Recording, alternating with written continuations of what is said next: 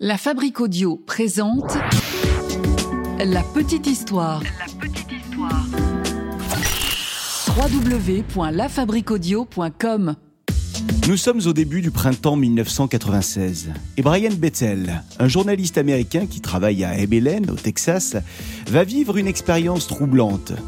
En effet, l'homme va faire la rencontre d'adolescents mystérieux, les enfants aux yeux noirs. Vous êtes maintenant ici, et quoi qu'il arrive, vous ne pouvez plus reculer. Salut tout le monde, bienvenue dans un nouvel épisode de la petite histoire du paranormal, le dernier de l'année 2022. Merci d'avoir été toujours aussi nombreux euh, cette année-là et euh, n'hésitez pas euh, à venir nous faire un petit coucou sur les réseaux sociaux Instagram, Facebook, Twitter, on vous attend. Cet épisode est écrit et réalisé par Sébastien Girard et c'est moi, Florent Mounier, qui vais vous le raconter. Et sans plus attendre, on reprend le chemin du Texas où nous attend donc Brian Bettel. Nous sommes au printemps 1996 et Brian sort en voiture parce qu'il doit aller déposer un chèque à la poste, un chèque pour régler sa facture d'internet. Alors en chemin, il décide de s'arrêter sur un parking, le parking d'un cinéma, parce qu'il s'est rendu compte qu'il n'avait pas rempli son chèque. Brian commence donc à écrire sur ce chèque, éclairé par le néon rouge du cinéma, quand soudain, on frappe à sa vitre. Alors forcément, Brian sursaute, il lève les yeux pour voir euh, qui est en train de frapper à la vitre de sa voiture, et derrière la fenêtre, ce sont deux ados. Des ados vraiment pas très vieux, hein, puisque le plus âgé semble avoir à peine 14 ans. Celui-ci porte une veste à capuche avec un motif à carreaux gris ainsi qu'un jean. Ses cheveux sont bruns, bouclés, sa peau couleur olive, et son visage dégage une assurance plutôt tranquille. Alors Brian pense ah, Génial, ils vont me taxer de l'argent ces deux-là. Brian est plutôt méfiant, alors il entr'ouvre la fenêtre de sa voiture et il demande aux deux adolescents ce qu'ils lui veulent. Ouais Je peux vous aider? Le plus âgé esquisse un très large sourire, un sourire qui glace immédiatement le sang de Brian.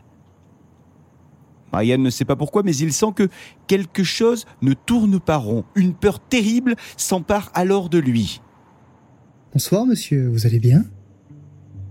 Nous avons un problème. Vous voyez, mon ami et moi, nous, nous voulons voir un film. Mais nous avons oublié notre argent. Nous devons retourner le chercher chez nous. Pourriez-vous nous aider?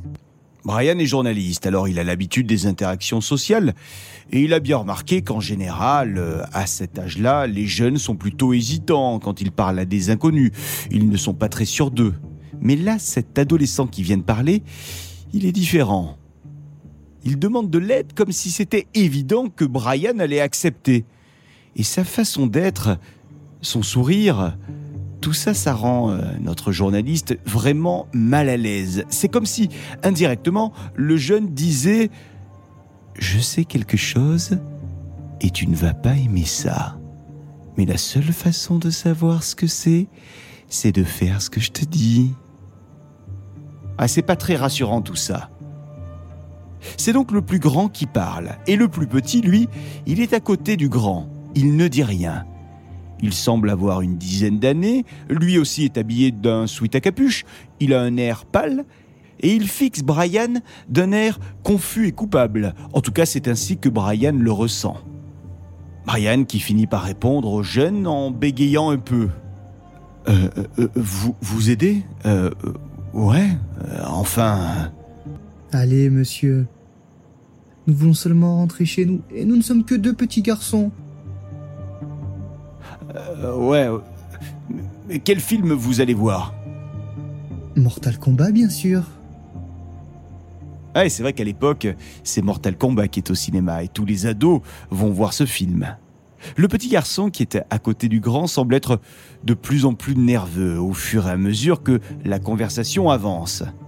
Et puis, il y a quelque chose de très bizarre. La fameuse séance de cinéma pour Mortal Kombat eh ben, elle a déjà commencé. Et c'était il y a une heure. Donc logiquement, les deux jeunes n'ont rien à faire dehors. Allez, monsieur, laissez-nous entrer. Nous ne pouvons pas monter dans votre voiture si vous ne nous invitez pas. Laissez-nous entrer et nous serons partis avant que vous le sachiez. Nous irons chez notre mère. Au même moment, Brian se rend compte que sans le vouloir, sa propre main s'est approchée de la poignée de la porte et qu'il est en train de l'ouvrir.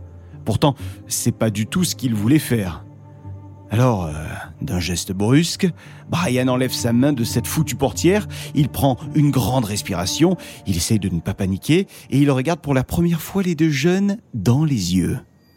Et là, il est tétanisé. Les deux adolescents ont les yeux noirs, pas d'iris, pas de pupilles, seulement deux yeux noirs, charbon, qui fixent Brian. À ce moment-là, l'aîné arrête de sourire et il se met à hurler de colère. Nous ne vous ferons pas de mal. Vous devez nous laisser entrer à l'intérieur. Nous n'avons pas d'armes à feu. Le garçon frappe violemment à la fenêtre.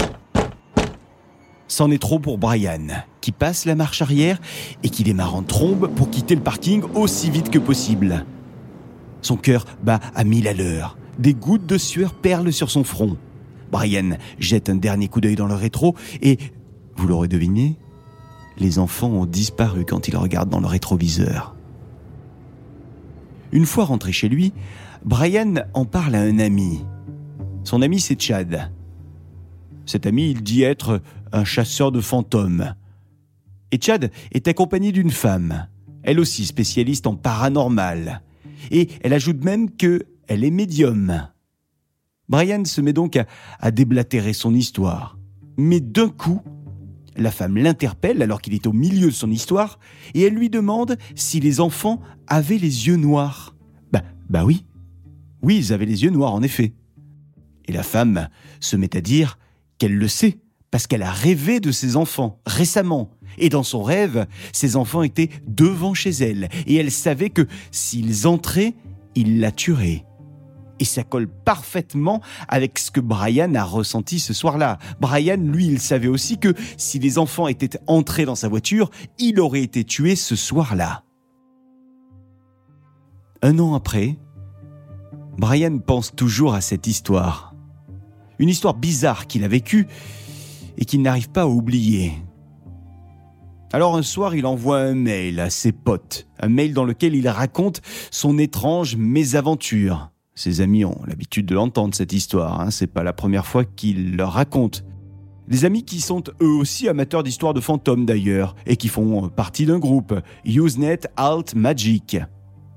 Brian raconte dans ce mail qu'il est traumatisé encore par les enfants, les enfants aux yeux noirs, et que depuis sa rencontre avec ses enfants, il les voit partout. Où qu'il aille, il les voit. Mon sommeil est très perturbé. En fait, je ne veux plus dormir du tout. Je ne me sens pas en sécurité quand je dors. Je vois continuellement la silhouette de ces enfants qui apparaît au pied de mon lit ou qui m'attend devant ma porte quand je sors. Dans les films d'horreur, euh, à chaque fois que je vois l'image d'un enfant aux yeux noirs, bah ça me renvoie à des moments terribles, ces moments euh, angoissants dans ma voiture, ce moment où, je ne savais pas si j'allais mourir ou non avec ces enfants. J'ai jamais été aussi terrifié. Alors ce témoignage de Brian, il a été rendu public. Et il a permis euh, à d'autres personnes de témoigner ensuite. Des personnes qui ont, elles aussi, affirmé avoir été victimes de ces enfants aux yeux noirs. Des témoignages que vous pouvez facilement, si vous le souhaitez, retrouver sur Internet, tout comme celui de Brian Bethel d'ailleurs, qui est encore bien vivant. Hein. Évidemment, on peut se poser encore une fois la question de euh, légende urbaine ou histoire vraie. En tout cas, ce mythe des enfants aux yeux noirs est devenu célèbre au point qu'un film, Let Us In, a traité le sujet. Et je vous conseille de le mater, ce film. Voilà pour cette petite histoire de Brian Bethel et de son expérience avec les enfants aux yeux noirs. Merci de l'avoir écoutée. Elle a été écrite et réalisée par euh, Sébastien Girard et j'ai eu le plaisir de vous la raconter. À très bientôt avec euh, la petite histoire de la Fabrique Audio. La Fabrique Audio présente La petite histoire. La petite histoire. Vous souhaitez devenir sponsor de ce podcast? Contact at lafabriquaudio.com.